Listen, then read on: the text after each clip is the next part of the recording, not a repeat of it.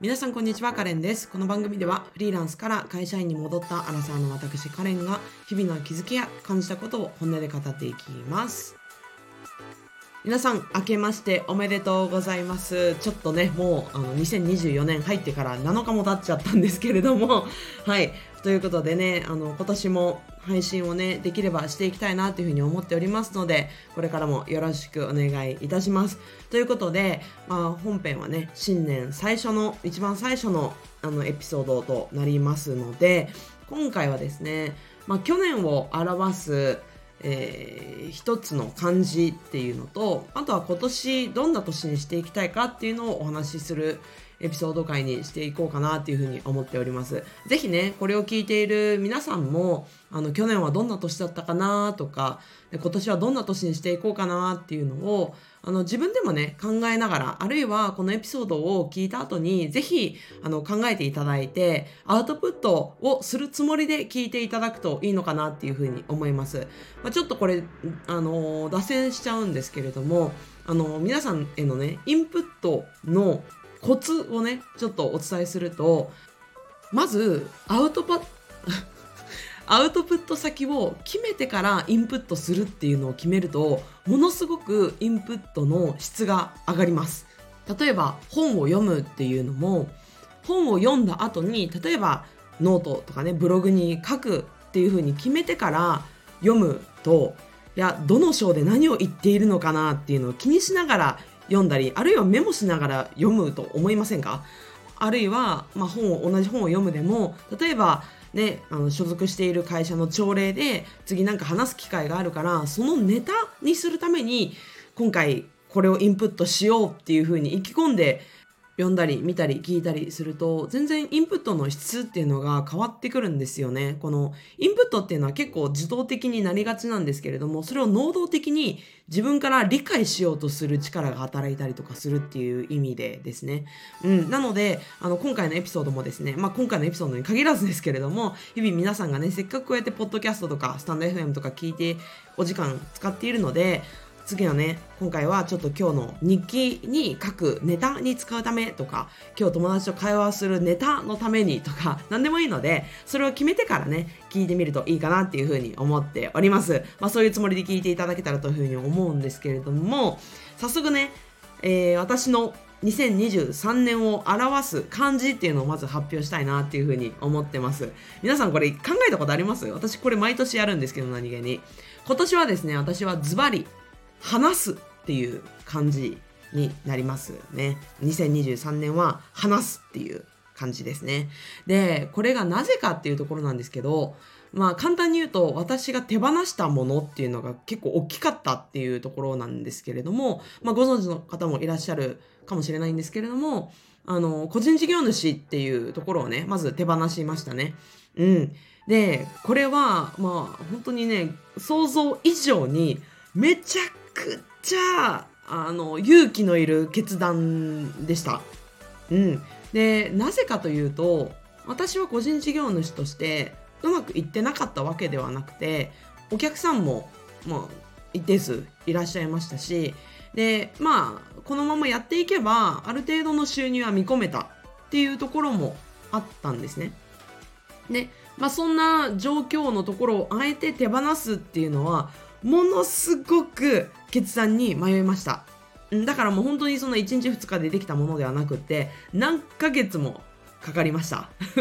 本当に正しいのかとかね、まあ、そこはすごいずっと考えながらっていう状態だったんですけれども、まあ、それいよいよ手放せたっていうところですね、まあ、あとは私もともと去年はね、愛知県に住んでいたんですけど、名古屋市に住んでたんですけれども、その慣れ親しんだ町からも離れたっていう意味でも、あの、まあその話すっていう字がね、当てはまるかなっていうところで、まあ今回会社員に戻って、その転職活動を機に引っ越すことになったんですね。で私は生まれもあの愛知県なので、まあ、両親の実家も近くてねすごく名古屋って居心地が良かったんですけれども、うんまあ、今回の、まあ、決断に伴って、まあ、今回ちょっと引っ越してあの自分とはまあ何も縁のない町に引っ越してきたっていうところになります。うん。でね、私思い返すと、本当にね、自分は2年から2年半ぐらいで周期が来るなっていうのをすごく感じてます。で、この周期っていうのは何かっていうと、本当にね、例えば転職活動もそうですし、転勤とかもそうですし、海外赴任とかもそうなんですけれども、大体2年とか2年半ぐらいで、そういう大きな活動をしてるんですよ。うん。で、今回もね、個人事業主もちょうど2年半経ったところだったんですね。うん。で、前、私が退職をした、前の会社を退職したのも2年半経った時でしたし、その前、私今3社目なんですけど、1社目を辞めたのも3年目ぐらいでしたね。で、3年働いてたんですけど、内訳を見ると、2年目のところで、えー海外赴任をしているので、まあ、それも2年ぐらいで、またなんか大きな波が起きてるっていうところなんですけれども、本当にね、うん、なんか石の上にも3年っていうことわざありますけれども、全然満たない。2年から2年半で、そろそろ転職しよっかなとか、そろそろちょっと手放そうかなみたいな。うん、なんかそんな感じでぐるぐる動いているなっていうのをすごく感じます。皆さん、どれぐらいの周期で動いていますか？別に短ければいいとか、長ければいいとかそういうものではなくって、それぞれの多分周期みたいなのがあるんじゃないかなと思っていて、うん、なんかそれをね、私は改めて感じたっていうところですね。なので、本当にね、思い出してみると、大学卒業してから、あの、数えてみたら、引っ越した回数っていうのが、平均して鳴らすと、1.5年、だから1年半に1回は引っ越してるっていう計算で、すごいなっていう うん、私は大学卒業するまで、むしろ1回も、あの、引っ越しの経験がなかったんですけれども、なんか、別に狙ってるわけではないんですが、あの、平均して鳴らすと1.1年半で1回は引っ越してるっていう、なかなかの頻度だなって思いながら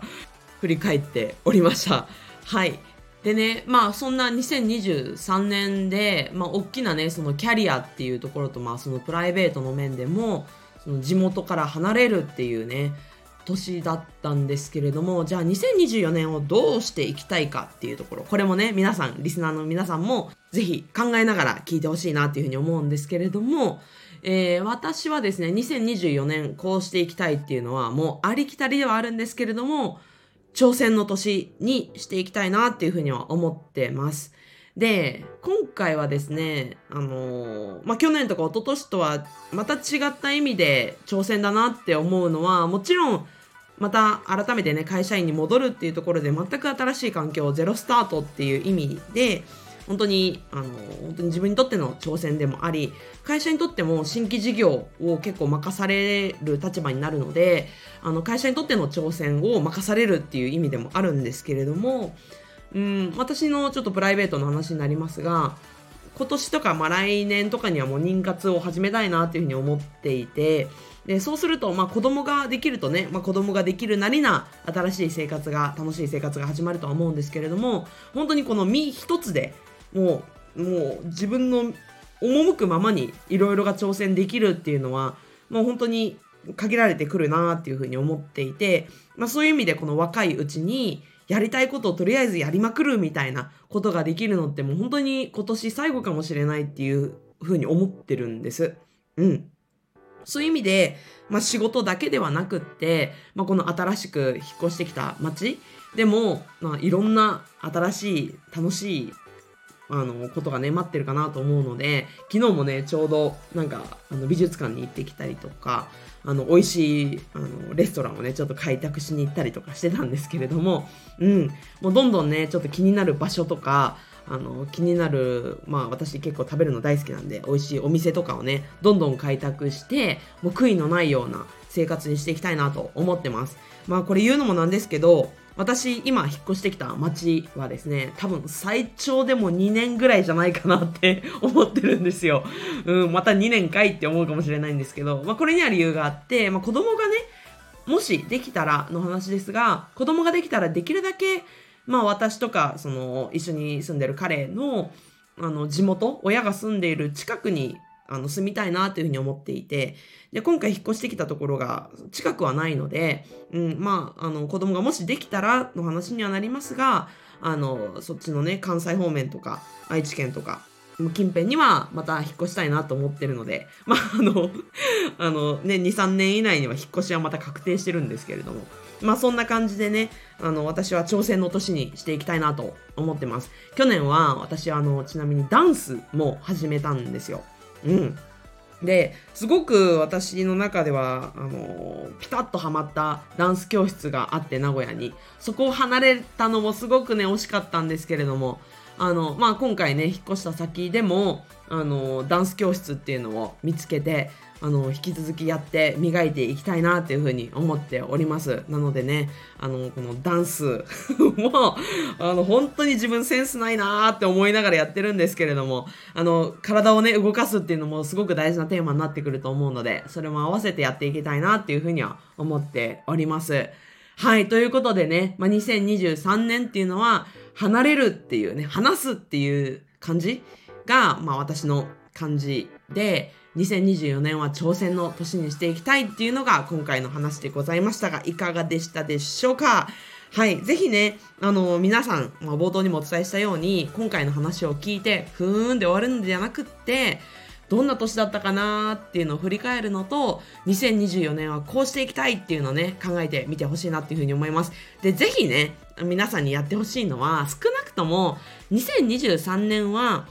漢字一つで表すとこんな年だったっていうのを考えてみてください。で、もしよかったら、あの、このあの、スタンド FM、もしくは、ポッドキャストの、まあ、コメントとか、レビューのところで、あの、教えていただけたらめちゃくちゃ嬉しいなって思います。あとは、メールアドレスですね。この概要欄に私のメールアドレスも載せておりますので、もう自由に送っちゃってください。で、私はもうね、メッセージ一つ一つ丁寧に読ませていただいて、一つ一つ丁寧にお返事させていただいております。ものすごく嬉しいので、皆さんのコメントとか反応のいいねとかね、うん、ぜひね、お気軽に送っていただけたらっていうふうに思います。はい、それではね、今回のエピソードはこの辺にしたいいと思います。また次のエピソードでお会いしましょう。さよなら。